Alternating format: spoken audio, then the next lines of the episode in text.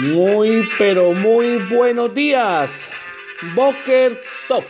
Estamos en reflexiones al comenzar el día y hoy es sábado y seguimos en Chabat Shalom. Y dedicamos este audio a un tiempo de amor por Jerusalén para que sigamos preparando nuestro corazón, cultivando la visión, el espíritu, el anhelo, la fe de subir a la ciudad amada.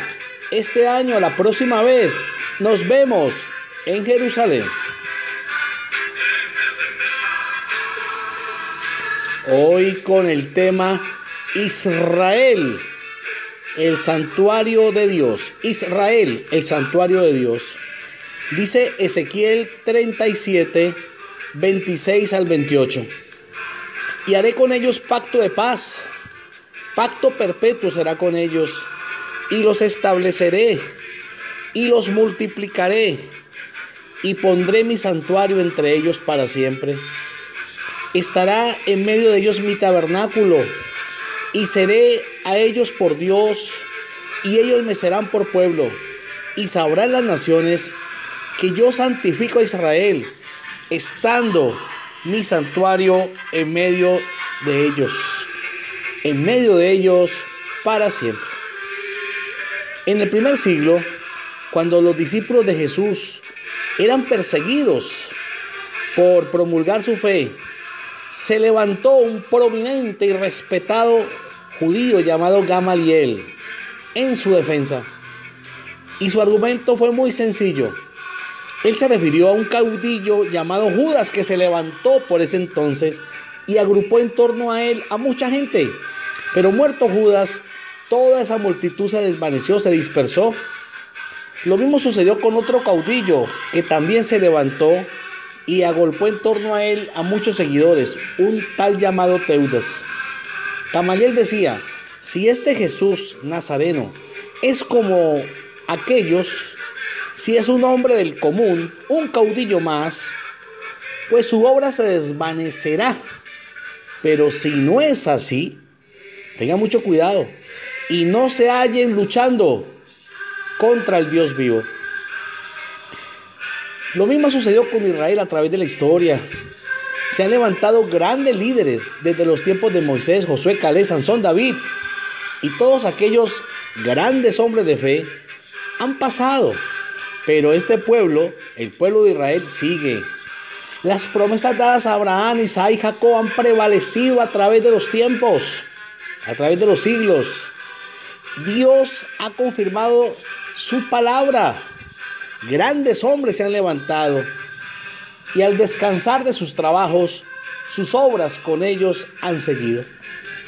Lo que el mundo aún no entiende es que esta nación en la que Dios decidió poner su nombre, esta nación que Él escogió para establecerla como un lugar especial en toda la tierra, donde Él estableció su tabernáculo, donde Él ha santificado a Israel para siempre lo que muchos no han entendido, lo que aquellos que insisten en luchar contra Israel no se han dado cuenta, es que esta no es una lucha contra un pueblo o una nación cualquiera, sino que al luchar con aquella nación y pueblo singular en la tierra, se hayan luchando con el Dios de Israel. Es una batalla contra el Dios vivo, contra el Dios de Israel, que es el que hace maravillas. Recordemos las palabras que Dios le dijo a Abraham. Bendecirá al que te bendijere y maldecirá al que te maldijere, y en ti serán benditas todas las naciones de la tierra. Han pasado más de cinco mil años y esa palabra sigue siendo verdad. Él ha hecho pacto de paz con ellos y este es un pacto perpetuo. Él ha decidido bendecir, multiplicar a Israel, poner en Israel su santuario para siempre. Jerusalén será el lugar de su habitación, porque Él ha querido. Y ante esta decisión de Dios, ¿qué puede hacer la tierra? Él ha declarado, Él, que estará en medio de ellos, que su tabernáculo estará allí y será a ellos por Dios y ellos le serán por pueblo. Y nosotros hoy somos el olivo injertado en ese pueblo. Hoy somos parte de esa bendición. Y él sigue diciendo, y sabrán las naciones que yo santifico a Israel, estando mi santuario en medio de ellos para siempre. Para el observador de la problemática mundial y los conflictos entre las naciones, todo empieza a tener sentido al entender el papel que cumple Israel en el mundo. Cómo Dios ha puesto plomada de albañil en Jerusalén y desde allí comienza a direccionar el orden mundial. Visitar la Tierra Santa es entrar en el santuario de Dios, es santificarse a sí mismo. Desde Israel el mundo es santificado.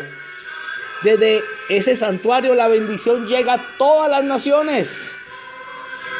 Ir a Israel, estar en ese santuario, es traer bendición a nuestra nación.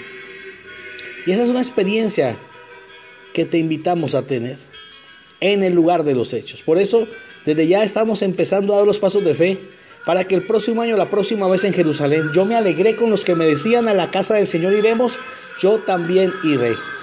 Así que Israel, que es un sueño hecho realidad, también puede ser ese tu sueño si empiezas a dar desde ahora los pasos de fe. Llámame y te diré cómo hacer realidad este sueño. Al 318-751-7912. El próximo año la vamos a pasar de maravilla en Jerusalén. Que tengas un feliz, exitoso día. Soy Alexander Dorado. Shabbat Shalom. Shalom.